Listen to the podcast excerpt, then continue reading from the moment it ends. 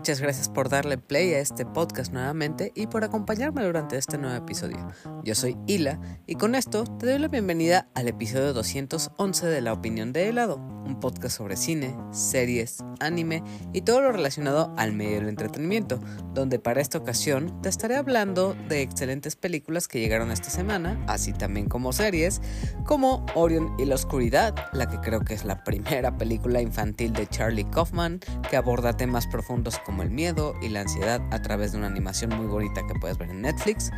De la muy, este, de la nominada May December, que nos presenta una adaptación de un caso muy polémico de una maestra que estaba en sus 30 años de edad y mantuvo relaciones íntimas con un niño de 12 años.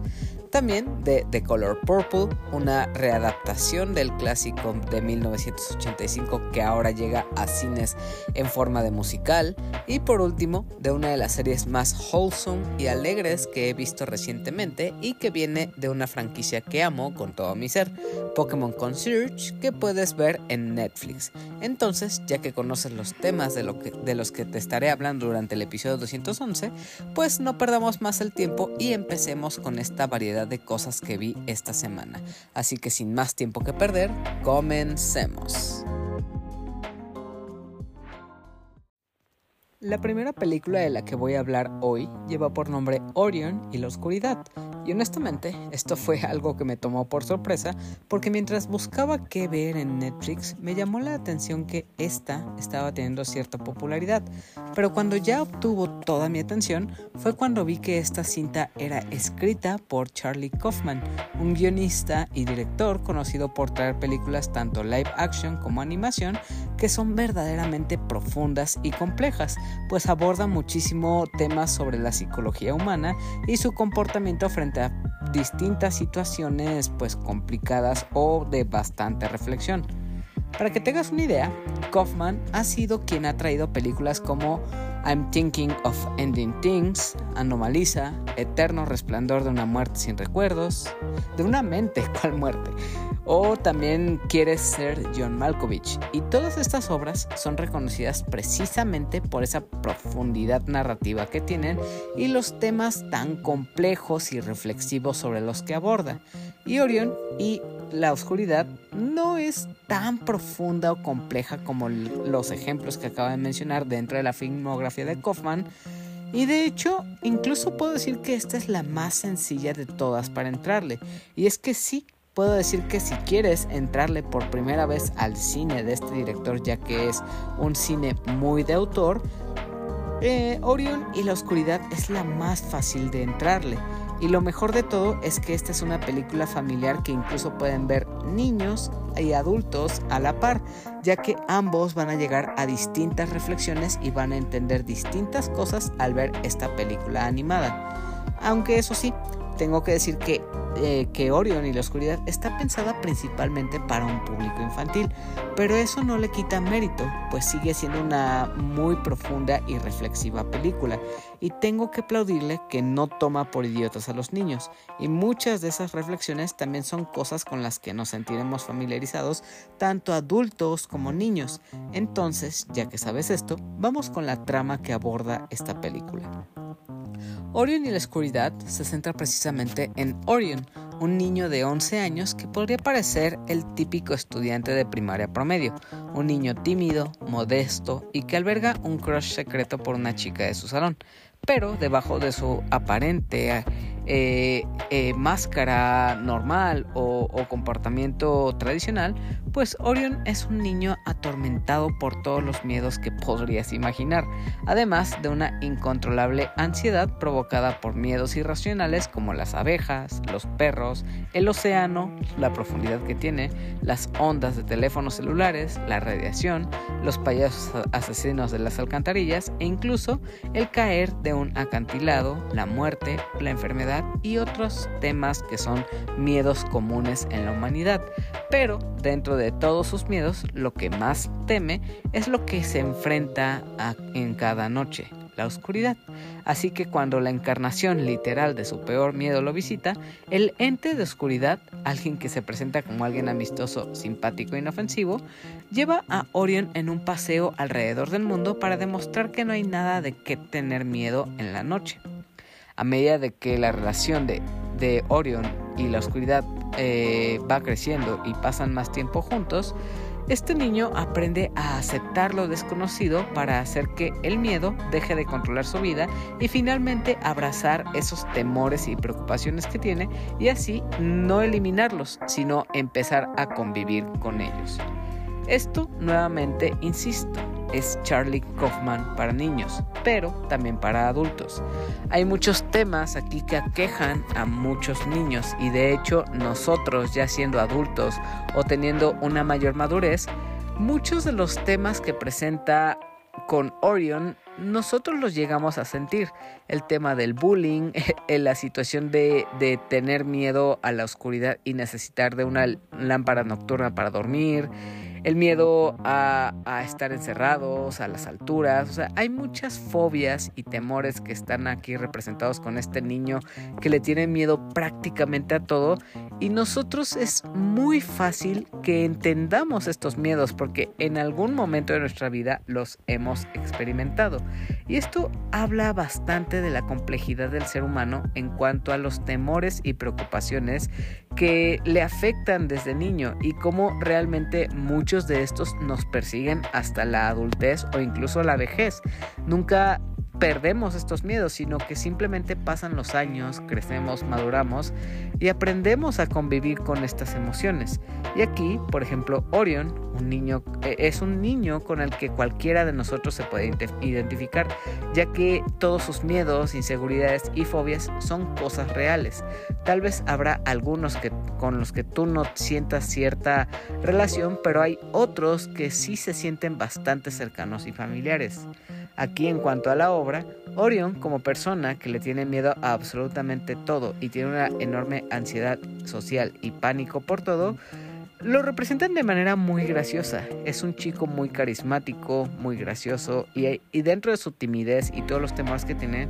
es un niño que nos cae bastante bien. Y en la historia, este personaje vemos su desarrollo de ser alguien completamente temeroso alguien que lentamente supera sus miedos y va abrazando esa parte de sí mismo. Va entendiendo que es algo que no va a poder superar del todo y que eventualmente va a tener que enfrentar cara a cara. Y de hecho me gusta mucho el arranque que le dan a este personaje, que me parece bastante divertido, ya que nos presentan a este niño que tiene miedo a absolutamente todo. La muerte, al peligro, a la enfermedad, a socializar, a participar en clase, a la oscuridad, a los animales, realmente a todo. Y cómo durante los primeros 10, 15 minutos nos presenta que anota o, o, dibuja todos los miedos que siente o tiene como un cierto diario en el que representa todos esos miedos que tiene. Se me hizo una situación bastante divertida y que nos presenta a este personaje a la perfección, que aunque no conocemos del todo, simplemente esta presentación nos es suficiente para encariñarnos lo suficiente con este personaje. También, inmediatamente después de unos 15 minutos, conocemos a Oscuridad. Y también este es un personaje súper carismático y bastante agradable. Porque la idea de que tenemos todos nosotros, o al menos la mayoría frente a la oscuridad, es un miedo que tenemos desde que nacemos y es que una de las explicaciones que le dan al hecho de que muchos tenemos esta fobia a la oscuridad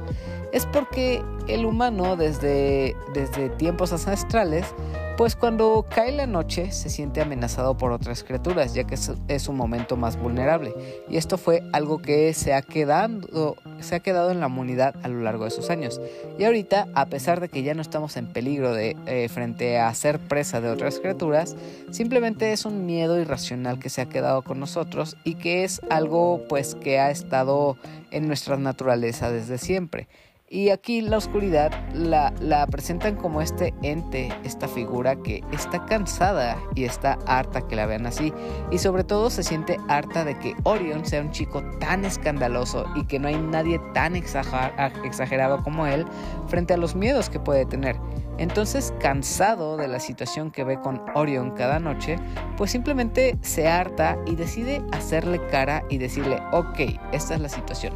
te voy a llevar conmigo durante 24 horas y vas a conocer el trabajo que yo hago y las personas con las que yo colaboro. Y estos personajes con los que colabora voy a abordarlas más adelante. Pero Oscuridad de verdad que es un personaje que nos cae bastante bien y que entendemos de cierta forma su sufrimiento. Porque eso sí, este es un personaje que también está dolido, que también pasa por una situación difícil, porque evidentemente todos lo detestan y esto se ve en contraste de cómo amamos los días soleados, cómo Muchos de nosotros empezamos motivados un día al despertarnos con energía, al salir a ejercitarnos, a, salir a correr y todo esto, y cómo un nuevo amanecer siempre representa un nuevo inicio o algo positivo. En cambio, la noche o, eh, o cuando oscurece el día representa que ya vayamos a descansar, que nos encerremos en casa y que simplemente ya no hagamos nada en el resto del día. Entonces esto emocionalmente afecta a oscuridad, ya que se siente pues eh, repudiado o se siente apartado por los demás porque lo ven como algo negativo. Y esto se ve bastante el contraste entre luz y oscuridad que son dos personajes que vemos esta historia.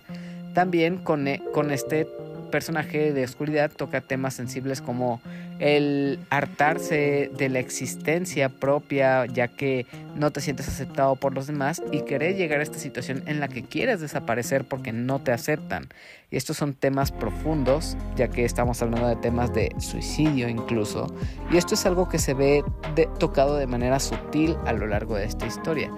Y como dije, además de Oscuridad y Orion, también eh, esta cinta cuenta con personajes que se caracterizan por colores, como, como lo, lo hemos visto con Intensamente, pero cuya personalidad es muy distinta y original. Más bien la característica destacable de todos estos personajes variopintos que tenemos es esa tarea que tienen que cumplir. Por ejemplo, Insomnio, quien su trabajo es susurrarle las cosas que más temen las personas en la noche, como las deudas a pagar, las inseguridades, las reuniones de trabajo que tenemos, las presentaciones, alguna entrega de un trabajo escolar, e Insomnio se encarga de susurrarnos y recordarnos todo esto.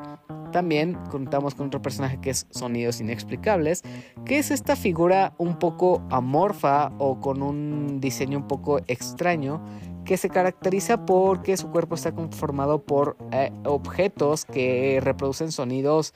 que son difíciles de reconocer y es todos estos sonidos que llegamos a escuchar a mitad de la noche que nos intriga qué son pero no sabemos y que incluso nos da miedo investigar qué son y que nos mantienen despiertos. También está el personaje de dormir que es este personaje que induce el sueño a todas las demás personas. Y este fue uno de mis personajes favoritos porque la manera en la que lo ponen a dormir a las personas son maneras muy peculiares ya que parece un asesino a sueldo o un gángster, ya que la manera en la que duerme y literal duerme a las personas es a través de pegarles con un martillo, aplicarles cloroformo directamente en la nariz u otras técnicas que son un poco cuestionables frente a estas maneras en las que nos puede inducir al sueño. También tenemos a Silencio, que es este personaje que se roba el ruido de todos los lugares para que la gente pueda dormir. Y también dentro de este grupo de personajes que colaboran tenemos a Dulces Sueños,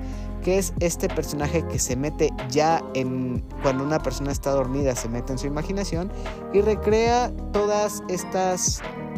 ideas que tienen, estas, estas estos pensamientos positivos que tenemos para, para que el día siguiente nos levantemos con buen humor, Dulces Sueños se encarga de representarlo en nuestros sueños. Entonces todos estos personajes cumplen una tarea muy importante y que incluso se puede sentir como, como, como lo dije, como la película de Intensamente de Pixar, en la que cada uno de estos va a representar como una emoción o una sensación. Pero creo que aquí Orion y la oscuridad lo hace de manera muy creativa y original y a pesar de que sí podemos encontrar similitudes, por ejemplo, con La leyenda de los guardianes, que es esta película navideña que junta a Santa Claus, al conejo de Pascua y a otras eh, festividades y también con intensamente, creo que eh, Orion y la oscuridad puede tener su propia esencia, ya que aborda temas más psicológicos y humanos de lo, de lo que las demás películas abordan, y esto precisamente por el guion de Charlie Kaufman. También hay otro personaje que no se toca tanto, que es el de Luz, que representa completamente todo lo contrario a, a oscuridad. Y con estos personajes, precisamente esta cinta nos presenta lo hermosa que puede ser la noche, a pesar de que constantemente se empinte como algo atemorizante o simplemente el fin del día y que efectivamente si estamos fuera cuando está oscuro es peligroso. Y a través de esta animación y estos personajes nos muestra cosas muy bonitas como cosas positivas que puede haber en la noche, como la luminiscencia en el mar, el cielo estrellado, cómo podemos percibir los fuegos artificiales en la noche, las luces de la ciudad que figuran como una pintura real, los globos de Cantoya y otras bellezas naturales que podemos observar únicamente en la noche. Y esto se ve retratado como de, mira, la noche no es tan mala y no hay que temerle a la oscuridad. Y es que al final esa es la reflexión que nos quiere dejar esta película, que no todo a lo que tememos realmente nos pone en un peligro o riesgo eh, eh, inminente. Y es que al final creo que sí es muy bonito todo este mensaje que nos da. Y al final la manera en la que nos cuenta todo esto, como dije, a pesar de ser una fusión entre intensamente o la leyenda de los guardianes, siento que se separa de ellas al contar esta historia de manera original y también a través de dos tiempos narrativos. Las 24 horas que comparte Orion con Oscuridad y también el tiempo en el que eh, Orion le está contando este cuento a su hija, porque eso sí, toda esta historia está contada a forma de un cuento para dormir y aquí no quiero indagar mucho porque es parte de, del desarrollo de la historia y eso quiero que lo descubras tú si es que decides verla. Lo que sí tengo que aceptar es que ya para el tercer acto de la película, esta sí siento que decae un poco en cuanto a esa original que tenía y siento que se va más por la conveniencia y los agujeros del guion. Siento que al menos los primeros 40, 50 minutos me estaban fascinando en esta película, pero ya ese cierre de la historia como que no me convenció tanto, como que se fue con por el camino fácil y no supo cómo cerrarla. Fuera de esto, puedo decir que los chistes que puedes, que puedes ver aquí en esta historia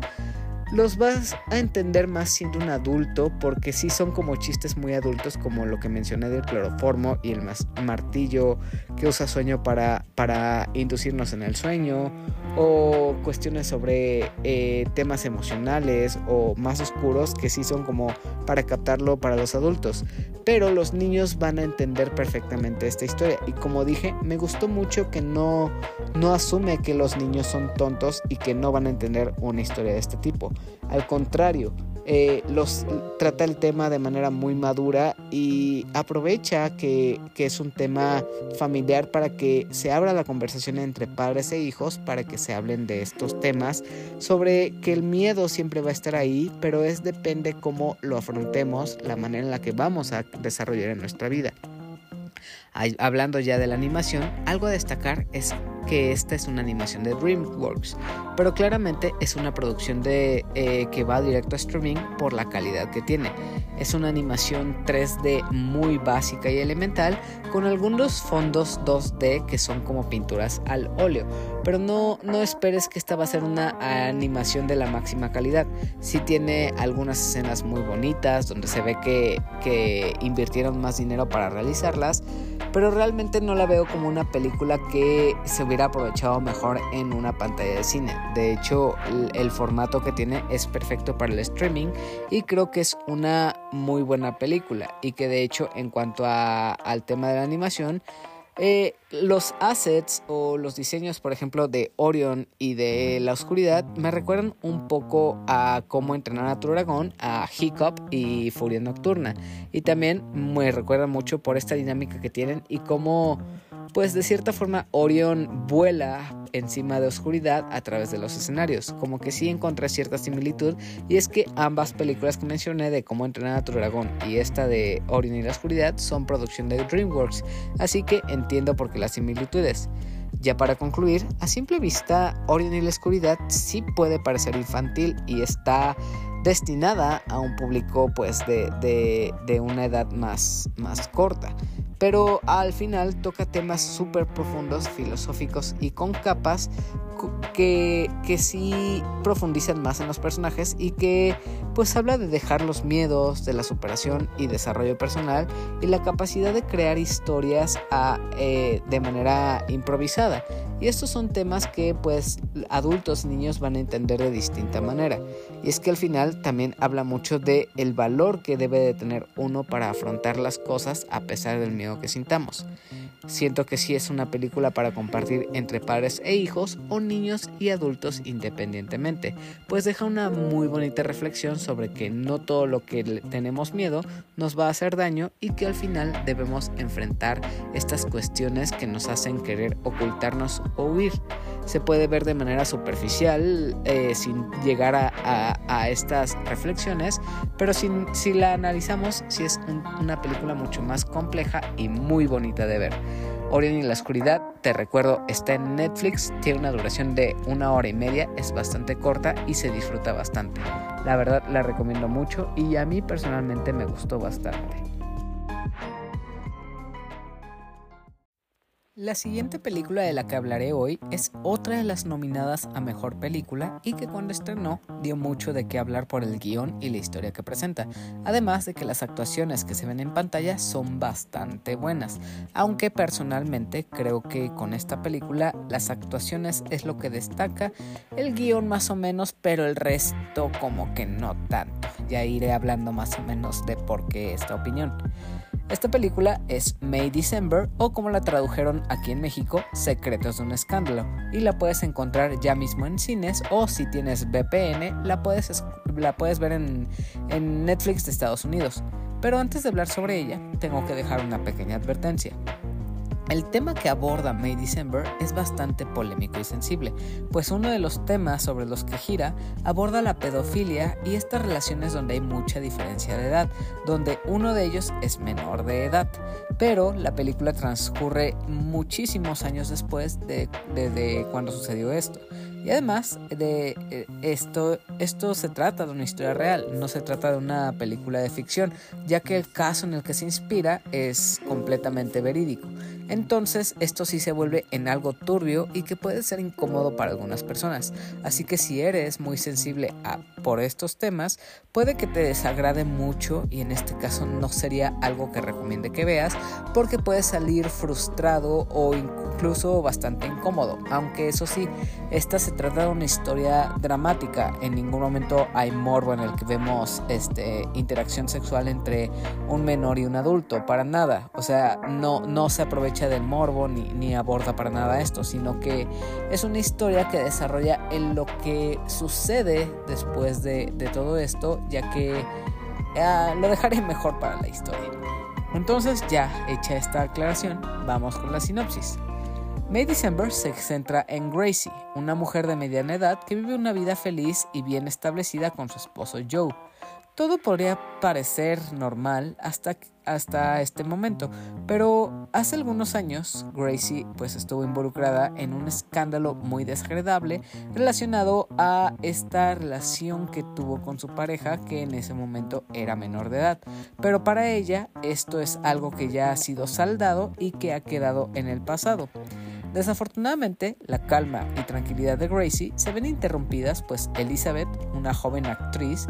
llega a meterse en la vida de esta mujer y su esposo Joe con el fin de investigar y prepararse para interpretar un papel en una película que precisamente habla sobre el caso de Gracie y su esposo. Entonces, esta mujer que es Elizabeth se meterá a literal evaluar cada uno de los movimientos, cómo se lavan los dientes, cómo se peinan, la modulación de voz, absolutamente todo en esta familia, en todas las relaciones que hay, en todas las personas que conocen, interrogarlas. Entonces es una completa invasión a la dinámica familiar que tiene Gracie, eh, Joe, el esposo, y los hijos. Entonces aquí es donde esta interacción con Elizabeth y mientras más empieza a convivir e interactuar con el resto de las personas y la familia, pues Gracie realmente se empieza a preguntar si Elizabeth descubrirá algunos secretos de su pasado que, que hará que esta relación que tiene con Joe se fragmente o si algunos traumas y misterios serán revelados cuando en teoría ya se habían superado. Una manera de entender de qué va esta película es fijarse en el título. Tal vez en español no haga mucho sentido, pero tal cual, May December es una frase popular en Estados Unidos que se refiere a cuando una persona en una relación es mayor a la otra por muchos años. Esto evidentemente por la diferencia que hay del mes de mayo a diciembre, ya que hay bastante distancia el uno del otro. Entonces, básicamente, May December es una historia de relaciones moralmente complicadas, ya que relata una historia real que llegó a convertirse en uno de los escándalos sexuales más populares que sucedieron en la década de los 90, y esto con debida razón, porque se trata de una maestra de 30 años de edad más o menos que sostuvo relaciones sexuales con uno de sus alumnos quien en un principio tenía solo 12 años, y esta relación al tener este encuentro sexual, pues eh, la mujer se embarazó, fue condenada a pasar un tiempo en prisión, tuvo a su bebé en prisión y posteriormente salió y contrario a lo que uno podría pensar, eh, la relación entre, entre Grace y Joe en este caso continuó. No fue que se hayan separado ni nada, sino que al contrario, ambos se casaron y tuvieron una familia con la que pues hicieron una vida tranquila y amorosa. Y esto es un tema pues un poco conflictivo con esa moralidad que nosotros tenemos de lo que vemos como bueno o malo. Cabe destacar que esta adaptación no es 100% fiel a la historia real, ya que vemos algunas diferencias en cuanto a los nombres de los personajes y otros pequeños elementos que son alterados como el trabajo o el establecimiento donde sucedió el encuentro sexual entre, el, entre la mujer mayor y el chico, y de hecho, esta película no va sobre este caso en concreto, ni va a contarnos cómo sucedió la relación. No es como un documental que nos cuente qué sucedió específicamente, sino que a raíz de este caso nos cuenta una historia aparte que sucede a raíz de esta situación y que al parecer es completamente ficticia, que ya es el caso de Elizabeth queriendo pues meterse en esta familia, en esta casa como si fuera un integrante más de, ellos para poder pues interpretar el papel de, de Gracie más adelante en su película. De por sí ya todo esto sí es bastante interesante, es una historia que te engancha, pero la manera en la que aborda esta nueva historia es lo que la vuelve pues adictiva de cierta forma, ya que a partir de un caso bastante polémico crea un drama bastante bueno e interesante. El detalle aquí es que mi, gran problema con May December es que por momentos se puede sentir muy telenovelesca. Las actuaciones sí debo decir que me encantaron, me fascinaron y esto lo quiero tocar más adelante, pero en cuanto a su guion y cómo nos cuenta la historia, yo no, yo no fui tan fanático de esta película como muchos otros la pintan, ah, pero eso sí, me pareció un caso muy controversial que no voy a juzgar como bueno o malo, eso ya lo verás tú cuando veas la película porque sí te da bastante bastantes argumentos para poder decir que esto no escaló de manera negativa, sino que simplemente así sucedieron las cosas y así quedó la relación entre estas personas. Y es que también aquí el tema principal de May December, eh, lo que vemos es como esta estructura familiar que ya se había establecido como una familia bonita, normal y amorosa, ya superó lo peor que fue el encarcelamiento y estar bajo el ojo público donde todo mundo pues tachaba a la mujer de una depredadora sexual e incluso muchas veces recibían correo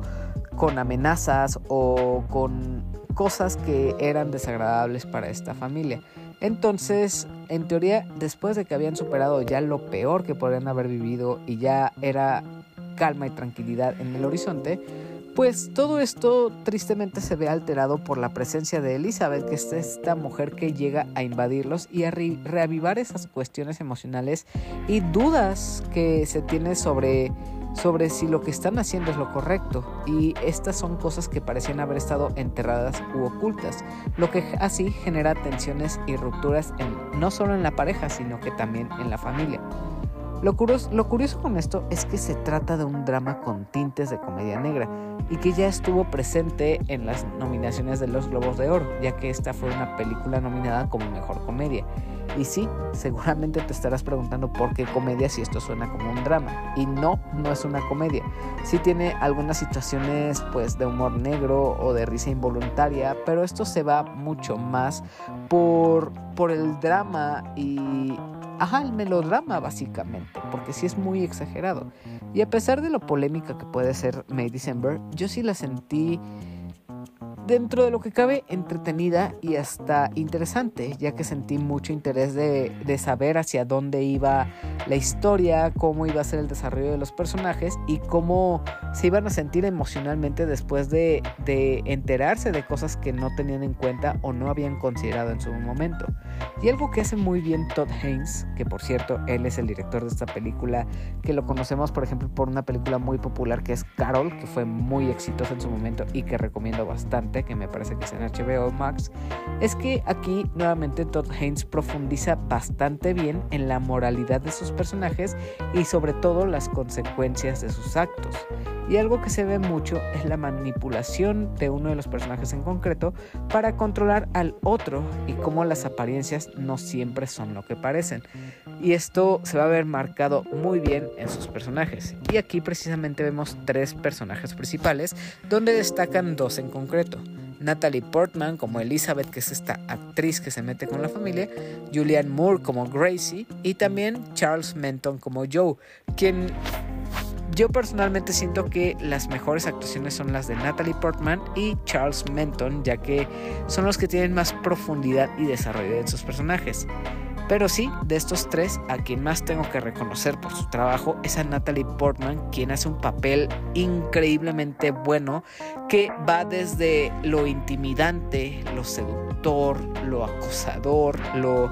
lo incorrecto. Y es que es un personaje muy, muy invasivo. Estamos hablando de una mujer que empieza a, a a hacer esta invasión en la familia. No es como que los vea de lejos o, que simplemente haga sus anotaciones mientras observa, sino que empieza a meterse con la misma dinámica familiar, empieza a desayunar con ellos, a lavarse los dientes frente al espejo mientras están juntos. hay una cuestión, por ejemplo, en la que los hijos de Gracie y Joe eh, están por graduarse y van a escoger el vestido y pues Elizabeth está aquí presente y tiene peso en la decisión de la elección del vestido. Entonces esto nos habla de un personaje que, que realmente se mete en, en una familia completamente ajena a la de ella. Y también no solo que se mete con ellos sino que empieza a causar fricciones que son cada vez más graves y que tienen mayores consecuencias conforme avanza la trama. Porque número uno su, su rol es este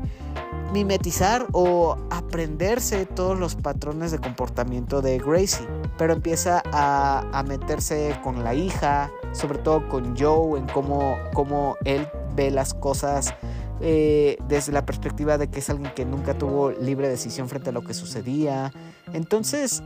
de verdad que el papel de Natalie Portman es muy mordaz, muy letal en cuanto a los comentarios que hace, a, cómo interviene con la dinámica familiar. Y es un personaje que de verdad que no tiene escrúpulos ni, ni tiene miedo al daño que puede causar. Simplemente se nota que quiere sacar provecho de la relación para lograr pues tener la mejor actuación posible. Y es que dentro del papel que ella es una actriz, se nota que es una de esas actrices de método, o sea que son súper exageradas en, en copiar absolutamente todo lo que ven y que sea una copia uno a uno. En, por ejemplo, cómo modula la voz, cómo se agarra el cabello, cómo se lo acomoda, cómo hace estas miradas coquetas. O sea, es un personaje, una actriz que realmente se mete en el papel y no le importa el daño o las bombas que pueda soltar dentro de la familia, simplemente con el fin de poder eh, sacar este papel adelante y que ella pues se lleve todos los premios o, todos los aplausos de la gente que va a ver a ella interpretando a Gracie. También otro personaje que es, es muy bueno, obviamente es el de Julian, quien no se queda atrás. Eh, eh, Julianne Moore interpreta aquí a Gracie, que representa este personaje que es muy posesivo y controlador, que conforme avanza la trama se nos revela más y más sobre sus intenciones ocultas. Y ella es una mujer que estamos hablando de una relación que se originó de una mujer de 30 años con un niño de 12 años. Y ella no siente ninguna culpa, no siente que haya hecho algo mal, porque claramente sí hay algo muy mal, muy malo aquí sucediendo, porque obviamente Joe no estaba consciente de las situaciones, no pensaba de la manera correcta, era prácticamente un niño, tenía más cosas más importantes pasándole en la, escuela o en su vida en general, y Gracie se aprovecha totalmente de eso. Y en un futuro vemos como ella es la que tiene todo el dominio y el poder de la relación. Todo el tiempo está diciéndole a Joe qué hacer, cómo, cómo comportarse, a dónde ir, por qué ir, por qué no comportarse de tal manera. También con sus hijas vemos una, eh, retomemos la situación del vestido, cómo ella muy sutilmente obliga a su hija a escoger un vestido que, que a la niña no le gustaba pero a su mamá sí, entonces muy sutilmente hace comentarios groseros, hace comentarios mal plan, con tal de convencer a su hija de que escoja otro vestido. Entonces es una mujer que no ve eh, la maldad en sus actos, no, no se percibe como una abusadora que lo es. Y esto habla mucho de este personaje que vive en una fantasía y que no sale de esa burbuja en la que ella simplemente ve las cosas como normal, como si no hubiera como si no pasara nada nada malo dentro de lo que le rodea. Y es que ella piensa que su relación con Joe es igual a la de cualquier otra pareja que veamos en la calle y esto habla de la fantasía eh, en la que vive este personaje, lo cual está bastante mal. También, por último, tenemos a Joe, y creo que este es de los personajes que más me gustan, ya que a través de este personaje se recrea o se, o se muestra a un personaje que no percibe la realidad o las cosas que le rodean como debería, porque prácticamente su infancia se le fue arrebatada y todo lo que sucedió después se le fue impuesto. Obviamente nos cuentan que, Joe desde siempre fue una, un, un, chico que, que se hacía responsable de las demás personas por su situación familiar se tuvo que hacer cargo de sus hermanos de su, de su mamá entonces siempre nos habla de este personaje que, que funge como protector como proveedor entonces y Joe, de cierta forma, al ver que, que, Gracie está embarazada, obviamente cobra este rol de padre y de pareja y no le queda de otra más que esperar que Gracie salga de la cárcel y eventualmente casarse con ella y ya hacer una familia. Pero él tampoco percibe lo mal que está esta relación. Claro, hasta que llega Elizabeth y les hace ver las cosas que están mal en esta relación. Y es que este es un chico que se ve acomplejado por, su situación social. Y se nos explica y se nos deja ver muy en claro que él de niño pues nunca fue la persona con más amigos o, o que era el más popular, sino que simplemente se sintió como un chico afortunado porque una mujer mayor le prestó atención y él de ahí dijo de aquí soy y no se quiso mover, aunque no pensó en las consecuencias de las cosas ni cómo esto iba a afectar en su autoestima y cómo lo iba a volver en un personaje eh, impotente, sin peso de decisión y que se iba a dejar mandar para hacer lo que quisieran con él. Entonces este desarrollo y descubrimiento que tiene Joe a lo largo de la película es bastante profunda y cobra muchas capas de, desarrollo personal y de descubrimiento eh, emocional. La verdad, May December es una película cuyo guion no es tal cual la gran cosa, pero definitivamente después de hablarte de esos tres personajes principales, creo que queda claro que el nivel de actuaciones y desarrollo de personajes que tiene es increíblemente bueno. Asimismo, también esta cinta nos plantea temas morales como lo que es esta diferencia de edad, lo que significa enamorarse verdaderamente y lo que sucede con relaciones de este tipo, ya que muchas veces se ven los roles de, una, una persona que es abusiva y la otra que es sumisa, y donde existe esta enorme dependencia mutua a pesar de que la relación realmente está pues en una situación complicada, frágil y al, a la vista del público pues está como algo muy, muy criticado e incluso este, tachable. Al final, May December realmente no justifica en absoluto esta relación, pero sí te da razones de por qué sucedió lo que pasó en la infancia de Joe y en, en esta relación con Gracie. Y eso es algo que me encantó de esta historia, que no busca irse por el bien o el mal de esta relación, sino que a, través de la intervención de Elizabeth y cómo vamos descubriendo lo que sucedió con esta pareja, pues conocemos que no es todo blanco o negro, sino que hay mucho gris de por medio en el que Joe se siente cómodo en esa relación, Gracie quiere a Joe auténticamente y en las buenas y en las malas pues han estado ahí juntos.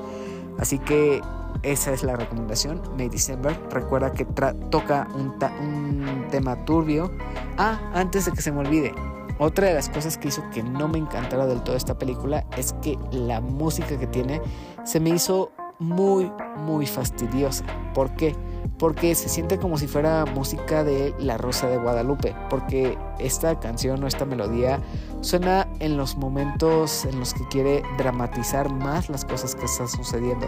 Entonces esta música tan telenovelesca o sacada de La Rosa de la Guadalupe, de verdad que me arruinó toda la experiencia. Creo que sin esta música la pude haber disfrutado más, sí, pero al final, pues sí, May December es una película que recomiendo, que entiendo la nominación que tiene. La verdad sí vale la pena echarle un ojo y pues recuerda que está ahora mismo en cines. O como dije antes, si tienes VPN, está en Netflix de Estados Unidos. Así que así como ha llegado a Netflix allá, supongo que aquí no va a tardar mucho en llegar a la plataforma de Netflix en México. Así que continuemos con los temas de este episodio.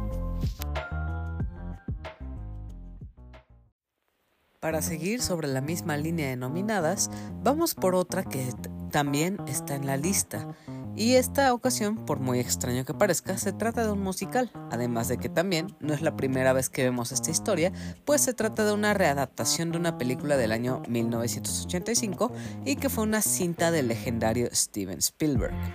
Esta nueva película de la que hablo se trata de El color púrpura, púrpura o The Color Purple, un clásico reimaginado y que es una adaptación musical de la novela de Alice Walker sobre las luchas de toda una vida de una mujer afroamericana americana que vive en el sur a principios del siglo XX y que ahora mismo puedes disfrutar en cines. Si por alguna razón no conoces o has escuchado de la original de 1985, déjame te hablo de qué va más o menos. Y en esta historia, la cual está ambientada en 1909, se centra en Sally, una niña afroamericana que es abusada por su padre y posteriormente vendida y entregada en matrimonio por un granjero, digo, a un granjero local llamado Albert, quien también la trata de manera cruel e inhumana. Evidentemente, Sally teme a Dios y en toda su vida ha entendido que debe servir al hombre y resistir cuanto abuso y tortura física podría sufrir, pero su percepción de la realidad y una y a través de una realización y liberación personal, pues eh, llega a través de la forma de una cantante de jazz que la lleva pues a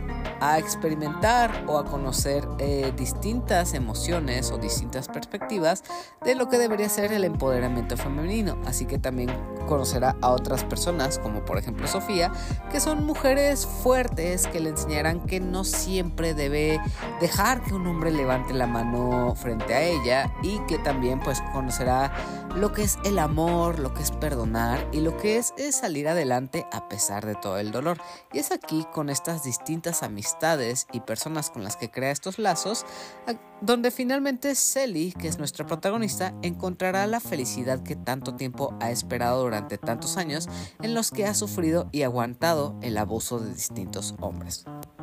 Como mencioné antes, esta no es la primera vez que vemos The Color Purple en cines, pues esta historia ya tuvo una adaptación en el año 1985 que fue traída precisamente por Steven Spielberg y que por cierto, si quieres verla antes de este nuevo musical, puedes disfrutar de la original en HBO Max. Pero centrándonos ya en The Color Purple del 2023, aquí puedes esperar un musical que renueva ese clásico del cine que habla de la historia negra y en vez de seguir la misma forma esta nos presenta una reimaginación de la historia que aunque sigue ambientada en otra época, de cierta forma se siente más moderna, con nuevos elementos que la hacen sentirse más fresca y más entretenida en cierto punto, además de que nos cuenta distintos aspectos de la historia que la de 1985 no contaba o resumía de manera muy apresurada. Eso además del hecho de que esta se trata de un musical que por obvias razones la mayor parte parte de su desarrollo será contado a través de múltiples canciones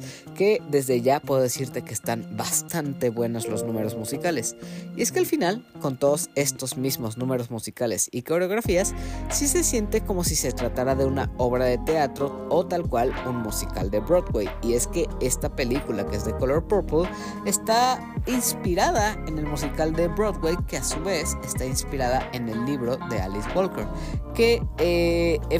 evidentemente pues este musical de Broadway es muy popular y pues es de ahí de donde sale la inspiración de esta película. Y de hecho, Steven Spielberg eh, no es el director de esta película, pero sí la produce. Y algo a destacar es que tiene muchas similitudes en cuanto a la fotografía, en cuanto al eh, diseño de producción y todo esto relacionado al técnico es muy similar a lo que vimos en West Side Story, ya que todo lo que vemos en los escenarios, el vestuario, la música, los bailes, están cuidados mm, hasta el más mínimo detalle y de verdad que lucen muy bien en pantalla. Y es que esto es algo que Steven Spielberg cuida a la perfección y creo que sí se nota el empeño que lograron retratar aquí. Y es que se nota eh, muchísimo que todos estos números musicales pues sí son sacados del mismo de, Broadway porque muchos de estos eh, terminan con un fade out de luces y también los actores terminan como de manera estática esperando que cierre el telón o cuando va a empezar algún baile o alguna canción se nota que los personajes entran de, de los costados como si se tratara precisamente de un escenario en un teatro en el que viéramos aparecer a todos los personajes en pantalla. Y es que hay distintos números y son muchos, creo que son más de 10 números musicales los que salen y cada uno de ellos es muy diferente entre sí y cada uno de ellos es muy bueno. De hecho, no hubo ninguno que no me gustara, cada uno tiene canciones muy pegajosas o muy buenas que seguramente vas a querer tener guardadas en tu playlist. Lo curioso es que, de que a pesar de que The Color Purple es un musical, esta de cierta forma conserva su esencia original y a través de sus números musicales sigue retratando de cierta forma este intenso dolor y sufrimiento por el que pasa nuestro personaje principal que es Sally. Y es que la verdad, todos estos abusos y prácticamente torturas que recibe este personaje se perciben y se sienten como situaciones muy dolorosas y desgarradoras. Aunque eso sí, si hiciéramos una comparación entre la original de 1985 y esta del 2023, siento que el dolor y el sufrimiento que pasa Sally es mucho más marcado y perceptible en la obra original, aunque aquí eh, con estos números musicales como que se ve más diluido o no se ve tan grave estas estas situaciones tan conflictivas que tiene y que la, la dañan de manera grave. O sea, aquí al ser tanta música o, o, al tener una perspectiva más optimista, como que no se siente tanto ese, ese dolor por el que vive en la obra original. Y también aquí sé que, eh, que a pesar de que hace unos segundos dije que, que que aunque sea un musical logra retratarlo, esto no lo dije, retratar el dolor del personaje, esto no lo dije como un aspecto negativo. Esto más bien lo dije porque de esta manera, al tener tantas canciones, tantos números musicales y gente bailando, Siento bastante raro este contraste que hay entre el dolor que quiere mostrarnos la película y la historia con el optimismo que vemos a los personajes cantar y bailar. Entonces sí hay mucho contraste y mucha dualidad entre, ah, todo es alegría, todo es luz, todo es felicidad mientras bailan y cantan, pero al mismo tiempo son situaciones muy dolorosas y tristes las que pasan, porque si vemos muchos momentos en los que Selly es golpeada, es azotada, la avientan, la empujan, la tratan mal, y si son situaciones que pues te podrían dar mucho coraje por el abuso que hay hacia la mujer y además del racismo que puede presentar, porque si son situaciones muy injustas. Y es que eso es al, es, al final eso es algo que quiere demostrar de color purple. Esa capacidad de, de un personaje que por más que sufra, por más que la golpeen y la maltraten, esa capacidad de superar las adversidades por más horribles que sean y cómo es posible conservar este anhelo y esperanza por vivir y ser libre. Y es que al final ese es el sueño de Sally, reencontrarse con su hermana y superar todas estas adversidades que se le presentan. Entonces aquí es muy claro ese mensaje motivacional e inspiración, inspirador que quiere dejarnos. Eso sí, haciendo una fuerte crítica hacia el machismo y patriarcado que sigue estando presente hoy día. Pero aunque siga también existiendo eh, esa maldad en, en, el mundo, The Color Purple precisamente nos quiere enseñar que somos capaces de perdonar y seguir adelante. Esto es principalmente eh, mostrado a través de, del personaje de Sally, que es la protagonista. Pero también tenemos otros personajes como Sofía, que es esta mujer súper empoderada, que no se deja tocar por ningún hombre, que es independiente, que más bien ella eh, eh, tiene de mandilones a todos los hombres, los tiene sirviéndole, no le importa que, que la vean como una mujer este, agresiva o mal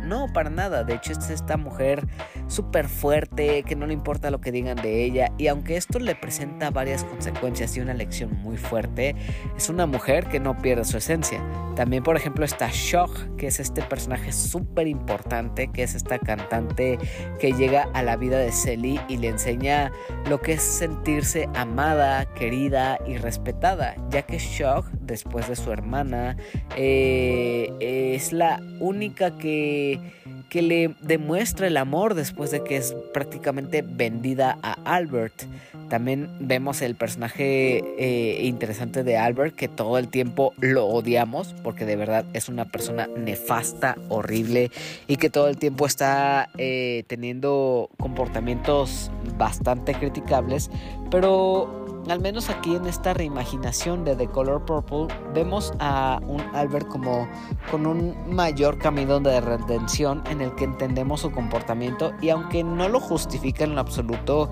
como que sí lo muestra arrepentido de sus actos y queriendo solucionar las cosas que hizo. También otro personaje que tuvo sus cambios en cuanto a comportamiento es este Harbo, creo que sí es Harbo, ¿cómo se llama este personaje? Que es el hijo de Albert, que es este chico que, que le hace su casa a Sofía y que después de lo que sucede abre su propio bar. Como que esta vez no lo ponen tan tonto e inocente como, como en la original. Esta vez sí tiene como que más personalidad, más eh, autonomía y es un personaje que al menos en esta obra me gustó más que en la original.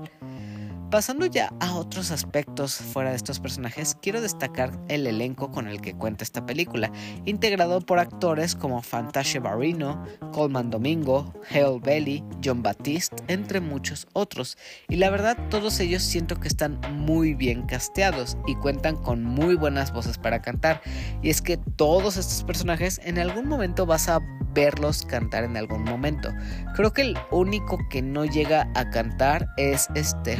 Y este Albert, que son eh, estos personajes que no tienen tanto rol o importancia, pero las mujeres, que son las que tienen el mayor protagonismo, cada una tiene su número musical y de verdad que las voces que tienen están bastante, bastante buenas. Me gustaron muchísimo los números musicales, eso sí tengo que reconocerlo, me encantaron cada una de, de las canciones. Ligado a esto mismo del elenco, la verdad no tengo ninguna queja precisamente con la música. Las canciones están buenas y hay varias que se te van a quedar pegadas con su melodía. Además de que las coreografías y todos los bailarines que vemos en el fondo, la verdad son muy padres de ver. Hay volteretas, hay saltos, hay marometas, hay bailes en dúo, o sea, coreografía hay de sobra y está increíblemente bien grabadas todas, la iluminación está perfecta, las tomas que se hacen están muy bien. De igual forma, todo lo técnico está precisamente bien pulido y de hecho esta, como dije, es producida por Steven Spielberg y Oprah Winfrey, quienes estuvieron en la original del 85. Así que todos esos elementos que convirtieron a The Color Purple en un clásico se trasladaron muy bien a esta nueva adaptación, aunque siento que en este musical se aprovecha mucho mejor las locaciones que vemos eh, lugares eh, pantanosos, bosques, vemos la playa y el mar, o sea, vemos escenarios muy muy bonitos y la fotografía hace que luzcan aún más. Creo que todos los escenarios, las locaciones, las casas, el diseño de vestuario, todo lo que se trata del aspecto técnico está muchísimo mejor, está infinitamente mejor que la película de 1985. Y es que si quisiéramos seguir comparando ambas obras, siento que la obra de 1985 envejece bastante para para, para este punto. Entonces, aunque ambas tienen sus puntos buenos, porque la original sí tiene un mayor desarrollo en algunas cosas. Siento que también este musical es superior definitivamente en el aspecto técnico, pero hay otras cosas que al menos en la original fueron muy resumidas o simplemente se omitieron, que aquí en esta nueva obra quedan contestadas ciertas incógnitas, incógnitas o preguntas. Así que siento que ambas obras se complementan bien. De hecho, creo que se disfruta mucho más la experiencia si ya conoces el material original para tener de dónde comparar. Pero si esta es la primera vez que ves The Color Purple, siento que este musical lo vas a disfrutar muchísimo. La verdad es que tiene todos los elementos para hacerla algo muy recomendable, como esta excelente fotografía, el increíble diseño de producción, la muy buena música que tiene, las coreografías que no se quedan nada atrás y esta ambientación que está muy bien lograda. Todo el vestuario, el cast, los números musicales, de verdad que son un 10 de 10. La original a mí personalmente no me gustó tanto, no fui fan de la obra original y también tengo que decir que en The Color Purple, el musical, tampoco soy tan fan de la historia porque no es una historia que me atrape, no me engancha del todo, pero creo que si tuviera que elegir alguna de las dos, yo personalmente me quedo con nuestra, esta nueva versión. Siento que al ser un musical a mí me atrapó más, me, mantuvo más entretenido y las actuaciones siento que sí están mejores. Eso sí, como en muchas otras ocasiones que he mencionado antes, tengo que advertir que pues sí es un musical y ya lo dije, tiene más de 10 canciones, de hecho creo que con 10 me quedo corto, así que si tú eres una, una persona que no soporta los musicales, sí es que se te va a hacer insoportable esta cinta porque a la menor provocación van a cantar. Entonces, si este es un tema que te aleja a ti de, las, películas de las películas, pues sí, no te la recomiendo tanto. Pero personalmente eh, ambas de Color Purple eh, son buenas, pero yo personalmente sí me quedo con esta, esta nueva versión. Y aunque esta es más corta y resume otras cosas que sí están en la original, siento que ambas se complementan muy bien. Así que esta es de Color Purple que puedes encontrar ahora mismo en cines. Ahora sí, yendo al último tema de este episodio, quiero hablarte de una serie de animación stop motion que calentó y enterneció mi corazón. Todo porque es un producto de una franquicia que amo y en general eh, me gusta muchísimo. Con esa y al traer esta animación stop motion y diseños reales y tiernos,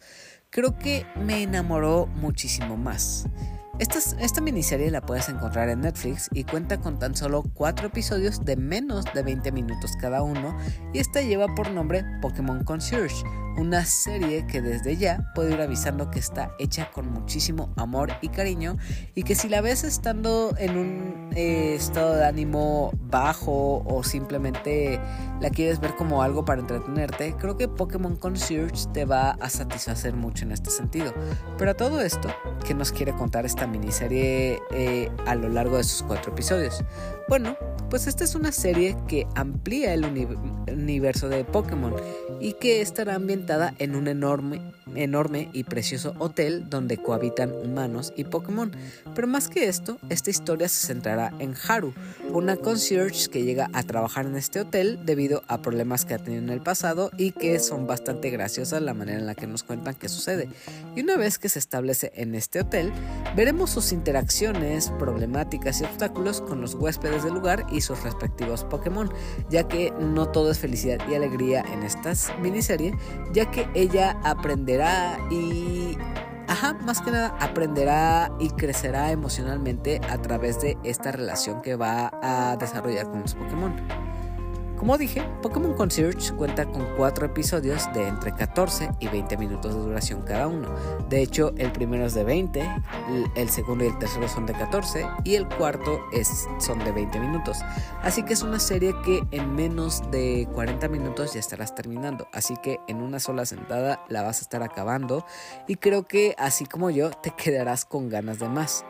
Obviamente, esta es una serie pensada para un público infantil principalmente, pero a quién engaño. Pokémon es para todas las edades, para todas las personas, y yo mismo me considero un amante de esta franquicia desde que era niño, así que no importa que tengan que contar los de esta franquicia o la audiencia a la que esté dirigida este producto, por supuesto que es algo que iba a querer ver y no me arrepiento en lo absoluto de haberle dado play a esta miniserie. Eso sí, Pokémon Concierge no es tan infantil como uno podría pensar. Esta sí tiene su desarrollo de personaje, donde veremos a Haru, la protagonista, lidiar con múltiples obstáculos, principalmente eh, enfrentándose al adaptarse a trabajar a este hotel y tener que acoplarse al comportamiento de los Pokémon y cómo ella debe comportarse o actuar para satisfacer tanto a personas humanas como a, los, a las mismas criaturas que vemos en este hotel y también cómo solucionar las cosas que requieren, las peticiones que le hacen o distintas problemáticas que no necesariamente se pueden comunicar hablando ya que los Pokémon no, no se comunican hablando el español. Entonces al haber tanta, tanta variedad de clientes, tanta variedad de Pokémon, pues Haru sí debe acoplarse a, a cada una de estas personas y debe enfrentarse a distintas distintos desafíos eh, presentándose en cada uno de los episodios. Obviamente no son desafíos o problemas súper complejos o profundos, sino que son cosas que se van a, solucionar en menos de 5 o 7 minutos. Entonces son, es, es una es una serie para disfrutar en cuanto a sus aspectos técnicos y lo linda que es el mensaje que, que nos deja. Igual, este, este tipo de, de, serie es muy distinto a lo que conocemos frente a los videojuegos o incluso la caricatura, ya que por ejemplo aquí no veremos estas peleas tradicionales de Pokémon o estos torneos que hay o incluso intentar conseguir medallas. Esto simplemente se puede considerar o catalogar como un slice of life, que básicamente es una recreación de una vida normal y cotidiana, pero esta vez trasladada al universo Pokémon. Entonces vamos a ver situaciones muy alegres, muy wholesome y muy tranquilizantes que de verdad que nos van a alegrar el día en el momento en el que nos sentemos a ver esta serie. La verdad, a esta miniserie la puedo catalogar o la puedo definir como toda una experiencia visual y narrativa totalmente innovadora con este stop motion que está ambientado en el mundo Pokémon, con la que yo personalmente me sentí inmensamente feliz y enternecido por todo lo que podían ver mis ojos. Y es que tal cual me sentí como niño en un parque de diversiones viendo esta animación tan bonita y tan bien cuidada. De verdad que de que Pokémon Concierge te traslada a este lugar paradisíaco rodeado de criaturas fantásticas y preciosas. Es un lugar de ensueño que tras verla, lo primero que deseas es que ojalá existiera un lugar así con lleno de Pokémon y lo segundo que querrás hacer tras ver esta miniserie es que querrás irte de vacaciones inmediatamente a un resort para disfrutar de la playa de, y de los lujos que puede otorgarte un hotel de, este, de esta categoría. La verdad es que Pokémon Concierge es, Pokémon es algo super wholesome y que te pone muy de buenas. Si has tenido un día cansado o ajetreado, llegar a casa y ver esto es algo que te va a calmar y alegrar inmediatamente. En cuanto al aspecto técnico, tengo que decir que la animación que puedes esperar es muy al estilo de Claymation o con plastilina, pero algo característico de esta animación es que todos los Pokémon se ven como, como si fueran de peluche, pero se pueden mover y todo eso. Los humanos sí son más como de plastilina, pero el modelaje que tiene cada, cada humano o cada Pokémon tiene un estilo muy bonito y que es bastante fiel a la franquicia y que de hecho te va a dar bastante ternura.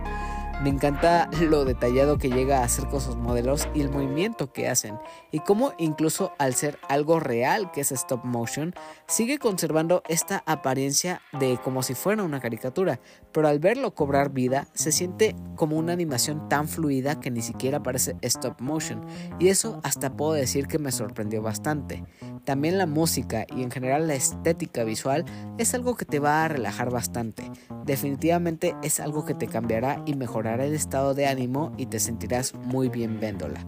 Igual, para los amantes de Pokémon, ver a cada una de estas criaturas y poder identificarlas y reconocerlas hará que estés enganchado en ver cada detalle desde el primer plano hasta el fondo con todas estas criaturas tan numerosas que salen. Y es que sí son bastantes Pokémon los que salen en esta miniserie. Finalmente, Pokémon Concierge sin duda es un producto para todo público y creo que es perfecta para ver solo o en familia. Es una miniserie que se goza muchísimo de inicio a fin y que no necesitas ser un conocedor de la franquicia Pokémon para disfrutarla. Puedes no saber nada, lo cual ya se me haría bastante raro, pero aún así es una miniserie que vas a disfrutar mucho por su diseño, la animación stop motion, su paleta de colores, el mundo que nos presenta, la música y esa animación tan detallada y bonita que la hace ser algo único y tremendamente recomendable. Entonces, si quieres ver este mundo maravilloso y perfecto que es Pokémon Concierge, puedes disfrutar sus cuatro episodios de menos de 20 minutos en la plataforma de Netflix. Y pues con esto podemos dar por terminado los temas de este episodio. Espero que todos ellos hayan sido de tu, agrado. Creo que hay bastante variedad para ver, desde una película de animación, una miniserie de stop motion, dos películas bastante buenas y que están nominadas a los Oscar, así que hay varias recomendaciones para que puedas ver en casa o en cines. Así que espero que estos temas te hayan gustado y que me puedas contar más adelante qué te han parecido estas películas si ya las viste o si gracias a estas recomendaciones te animarás a verlas. Entonces, ya que terminamos con esto, es momento de pasar a la sección de preguntas y mensajes que la comunidad que escucha este podcast ha mandado para este nuevo episodio. Así que empecemos con la pregunta de Adam, que, ¿quién pregunta? ¿Alguna vez te has quedado dormido en la sala del cine? No únicamente en sala de cine, ¿eh? me ha pasado tanto en casa viendo streaming o en salas de cine. Normalmente eh, cuando voy muy cansado eh, de que normalmente voy primero yo suelo tener una actividad física pues bastante bastante fuerte. Entonces normalmente es de salir a correr, luego ir al gimnasio, etc. Entonces normalmente después de esas actividades termino muy cansado. Hay veces en las que no duermo de, lo mejor y sí me siento como un poco cansado o, o con sueño. Entonces sí me ha tocado veces en las que llego a cabecear en la sala del cine y esto hace que sí me pierda ciertas escenas. Hay veces en las que ni noto que, estoy cabeceando y me quedo dormido. Aunque eso sí, ya tiene mucho tiempo que no me sucede esto. Tendrá desde antes de pandemia que no me sucede. Pero hay veces en las que sí hay películas en las que literal eh, veo solo una tercera parte de la película porque si me quedo dormido. Ojo, esto pasa normalmente con cintas que no son no valen tanto la pena o no son tan importantes, así como películas muy palomeras, películas poco interesantes, así como como Rápido y Furioso para pensar rápido. Son cintas en las que no me importa dormirme y si pienso, ay, la voy a ver, no importa si, si me acomodo bien, si, si estiro un poco los pies y ahí me recargo bien en el asiento y me quedo dormido.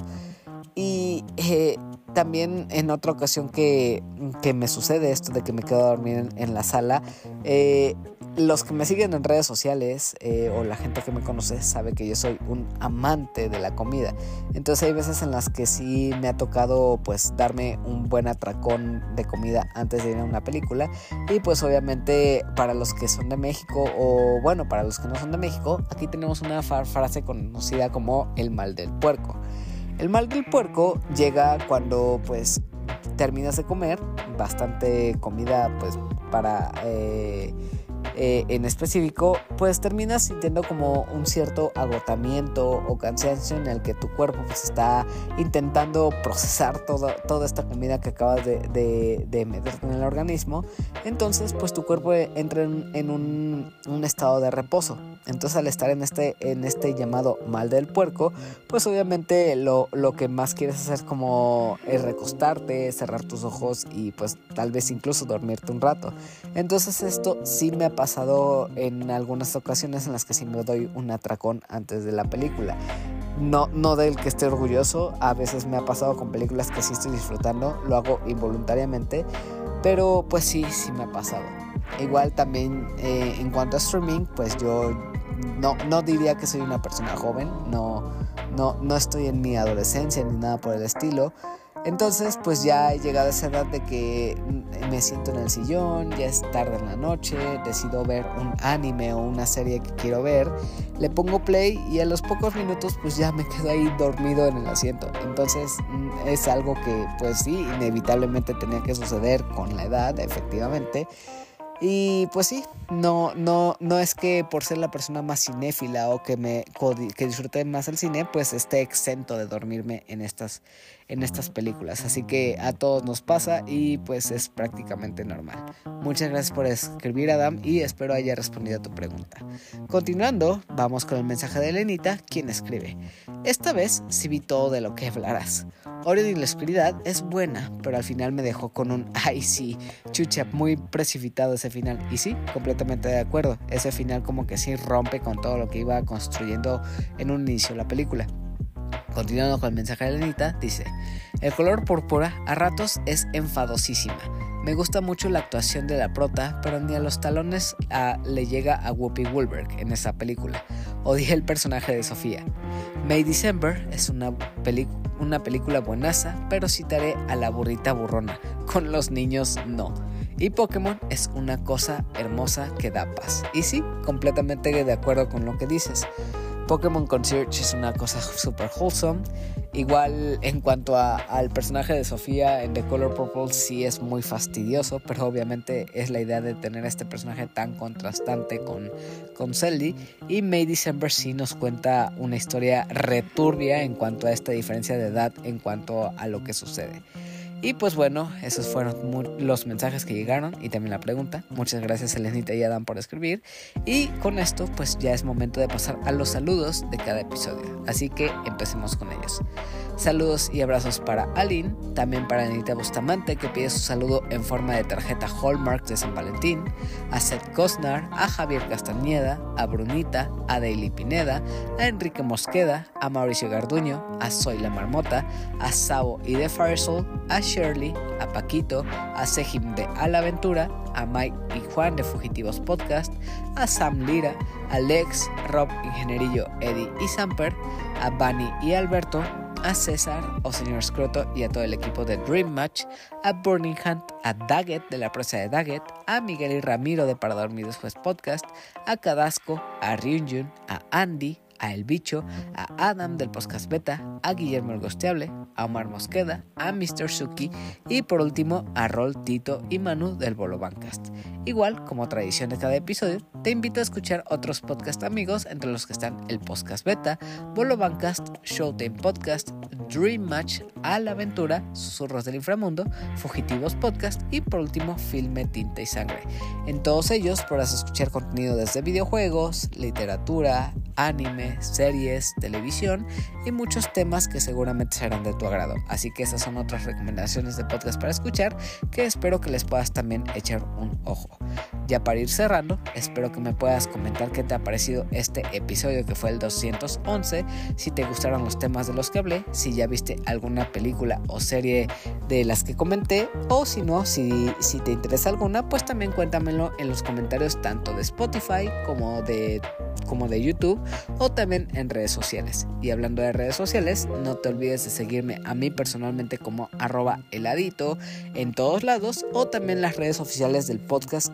que puedes encontrar como arroba opinión de helado. Si no sabes cómo, cómo seguirme, pues aquí abajo en la descripción de este episodio podrás encontrar un enlace a todas mis redes sociales para que puedas seguirme, también a todas las plataformas de audio donde se aloja este contenido y así pues será más fácil llegar a, seguirme en todos lados. También eh, espero puedas seguirme en Letterboxd, que es la red social para cinéfilos, donde estoy calificando las películas que veo y a veces también estoy haciendo reseñas escritas, así que si quieres saber más sobre mi opinión de otras cosas que no necesariamente llegan al podcast, pues ahí en Letterboxd puedes saber más de ello. Así que con esto, pues muchas gracias por llegar hasta el final de este episodio y te agradezco mucho que sigas escuchando este podcast semana a semana.